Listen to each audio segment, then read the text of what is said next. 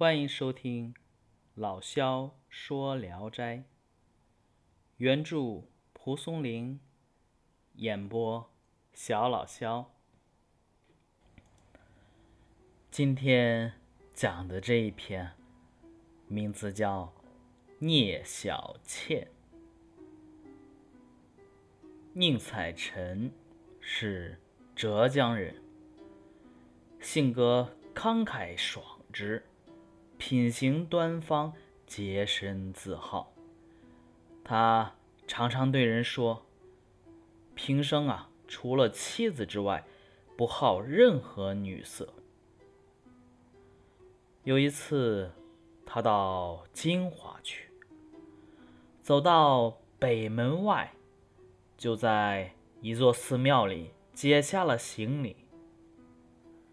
这座寺庙殿屋及宝塔都很壮丽，但是庭院里却长满了一人多高的蓬蒿，好像很久没人走动过了。东西两侧的僧舍，一个个门扉虚掩着，只有南侧的一间小屋，门锁像是新的。再往大殿东角落望去，只见修长的翠竹，足有两手合围那么粗。台阶下有个大水池，池子里的莲花。已经开花了。宁采臣呢，很喜欢这里幽静的环境。当时正赶上学政到金华测试秀才，城里的客房啊，租金昂贵。他打算留宿在这里，于是，一边散步，一边等僧人回来。天色。渐晚，有个壮士走来，开了南屋的门。宁采臣连忙赶过去施礼，并告诉他自己打算留宿。壮士说：“这里没有房主，我也是借宿。你不在乎荒凉，早晚能得到你的指教，当然很好了。”宁采臣很高兴，忙铺上干麦秸秆当做床，支起木板当做桌子，就打算呢住上一些日子。这天夜里，明月高悬，月色皎洁，犹如清水一般。二人在佛殿廊下促膝谈心。各自通报姓名。壮士自我介绍说：“我姓燕，字赤霞。”宁采臣猜测他是个赶考的秀才，但听说话的声音又很不像浙江人，于是便问他家乡何处。壮士自己说是秦地人，言语。很是坦诚。过了一会儿，彼此也没有什么可说的了，便拱手告别，各自回房睡觉。宁采臣由于初来乍到，很长时间睡不着觉。他听到房屋北边有小声嘀咕的声音，好像有人家。宁采臣便。爬在北墙根儿石窗下，窥视外面的动静。只见短墙外有个小院儿，院儿中有个四十多岁的妇女，还有一个老太太，穿着褪了色的红色衣服，头上插着大银梳子，年老体衰，正和那个妇女。在月下说话呢。妇女说：“小倩这么久了，为何还不回来？”老太太说：“大概快来了吧。”妇女说：“是不是向老老您发过怨言呢？”老太太说：“没听见什么，不过流露出闷闷不乐的神态。”妇女说：“这丫头不要好生待她。”话音未断，有一个十七八岁的姑娘走来，长得艳丽绝伦。老太太笑着说：“ 背地里不应该议论人。”我俩正念叨，你这个小妖精就悄悄无声的进来了。幸好啊，没有说你的坏话。又接着说：“小娘子真是个画中的美人儿。假如我是个男人，也会被你勾了魂儿去。”那个姑娘说：“老老要不夸我几句，还有谁会说我好呢？”后来，妇女也跟着姑娘说了几句，听不清说什么。宁采臣估计这几人都是邻居的家眷，也就回去睡觉，不再听什么了。又过了一会儿，这才没有了说话声。宁采臣刚要睡着，觉得有人进了屋里。急忙起身审视，原来是北院里的那个姑娘。惊问来人用意，那个姑娘笑着说：“明月之夜，我睡不着觉，想同你亲热欢好。”宁采臣板着脸，严肃地说：“你应当防备别人的议论，我也害怕别人的闲话，一旦失足。”就会丧尽廉耻。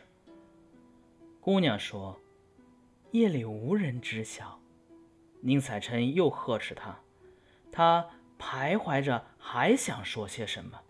宁采臣因此大声斥道：“快走，不然我就喊南屋的人来了。”姑娘畏惧，这才退下。刚走出门，又返回来了。拿出一锭黄金放在褥子上，宁采臣抓起黄金，把它扔到屋外，说道：“不义之财，别弄脏了我的囊袋。”这个姑娘惭愧地走出了屋，拾起黄金，自言自语说：“这汉子真如铁石一般。”第二天早晨，有个从。兰溪来的书生，带着一个仆人来参加考试，住在东厢房。夜里呀，突然暴死。只见他脚心有一个小窟窿眼儿，就像锥子刺的一样，细细的有血渗出。谁也不知道什么缘故。过了一宿，他的仆人也死了，症状。完全一样。傍晚时，燕赤霞回来了，宁采臣便去询问他。燕赤霞认为是鬼魅闹事，宁采臣历来是刚直不屈，一点儿也不在意。半夜里，那个姑娘又来了，对宁采臣说：“我见过的人多了。”没有一个像你这样刚强正直，你实在是个圣贤，我不敢欺骗你。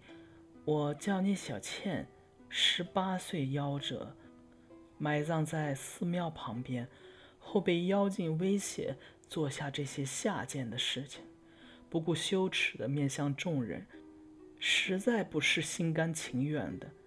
现在寺庙中没有能杀的人了，恐怕夜叉要来。宁采臣害怕了，请姑娘想个办法。小倩说：“与燕生同事就可以免除灾难。”宁采臣问：“你为什么不迷惑燕生呢？”小倩说：“他是个奇人，我不敢接近。”又问：“那你怎么迷惑人呢？”小倩说：“亲昵我的人，我就暗中用锥子扎他的脚心，那时他就会昏迷不知，借此抽他的血供妖精喝，或者用金钱引诱他。其实那不是真金，而是罗刹鬼的骨头，留下就会被摘走心肝。这两种办法都是用来投其所好的。宁采臣感谢小倩说出了真相，问戒备的时间。小倩讲就在明天晚上。临别时，小倩哭着说：“我坠入了地狱之海，找不到岸边。郎君义气冲天，必能够拔生救苦。”如果肯把我的朽骨包起来，送回家安葬，不亚于再生父母。宁采臣毅然答应下来，于是又问：“你原来埋在哪里？”小倩说：“只要记住有乌鸦筑巢的那棵白杨树下就是了。”说罢出门，疏忽间不见了。第二天，宁采臣怕燕赤霞外出，早早的就过去约他来一聚。七八点钟，宁采臣准备好酒菜，请燕赤霞一块儿喝酒，同时注意观察着燕赤霞。宁采臣约燕赤霞一块儿住宿，燕赤霞托辞自己生性孤僻。喜欢安静，因而没有同意。宁采臣不听，硬是把行李搬了过来。燕赤霞迫不得已，只好把床搬过来一起住了。燕赤霞嘱咐宁采臣说道：“我知道足下是个大丈夫，很是倾慕你的风度，不过我有些心里话。”一时不便说明，请你千万不要翻弄查看我匣箱包里的东西，违背我的话，对你我都没有好处。宁采臣恭谨听命，不久各自睡觉。燕赤霞把小箱子放在窗台上，躺下不大功夫就。鼾声如雷，宁采臣却睡不着觉。快到一更天时，窗外隐隐约约有个人影。不一会儿，走到窗前来窥视，目光忽闪忽闪的。宁采臣害怕，刚要呼叫燕赤霞，突然间有一个东西冲破箱子飞了出去。金光闪闪，犹如一匹白色缎子，把窗户上的石林子都撞折了。忽然一射，马上又收回来，宛如电闪那样快。燕赤霞察觉有动静，便起身了。宁采臣假装睡觉，暗中却在观察着。只见燕赤霞。捧着小箱子查看，他从小箱子中取出一件东西，对着月光又是闻又是看。只见它晶莹闪亮，长有二寸，宽如酒液。查看过后，再把它包起来，足足包裹了好几层，仍然放回已经破了的小箱子内，自言自语说。什么老鬼魅，如此大胆，居然把我的小箱子都弄坏了。说完之后，又躺下睡觉。宁采臣非常惊奇，便起来询问这是怎么回事，还把自己所见到的情况告诉了燕赤霞。燕赤霞说：“我们既然彼此相好。”我怎敢深藏不说呢？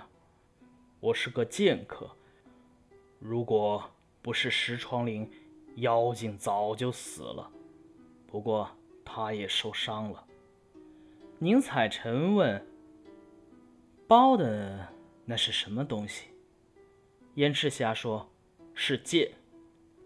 刚才闻了闻，有妖气。”宁采臣想看看，燕赤霞很痛快地拿出来给他看，只见是一把莹莹发光的小剑。于是宁采臣对燕赤霞更加尊重敬爱了。第二天。宁采臣看到窗外有血迹，他出了寺庙，向北走去，只见荒坟累累。一座坟堆中果然长着一棵白杨，杨树梢上有个乌鸦窝。宁采臣等心中打好主意后，就收拾行李，准备回去。燕赤霞设酒饯行。情谊很是深厚，他拿出了一个破了的皮袋子，送给宁采臣，说：“这个箭袋要珍藏好，可以远避鬼魅邪魔。”宁采臣想跟他学剑术，他说：“像你这样讲信语又刚正爽直，是可以当个剑客的。不过。”你是富贵中人，不是此道中人。宁采臣假托有个妹子埋在这里，挖出尸骨，用衣被包裹好，便租只小船回去了。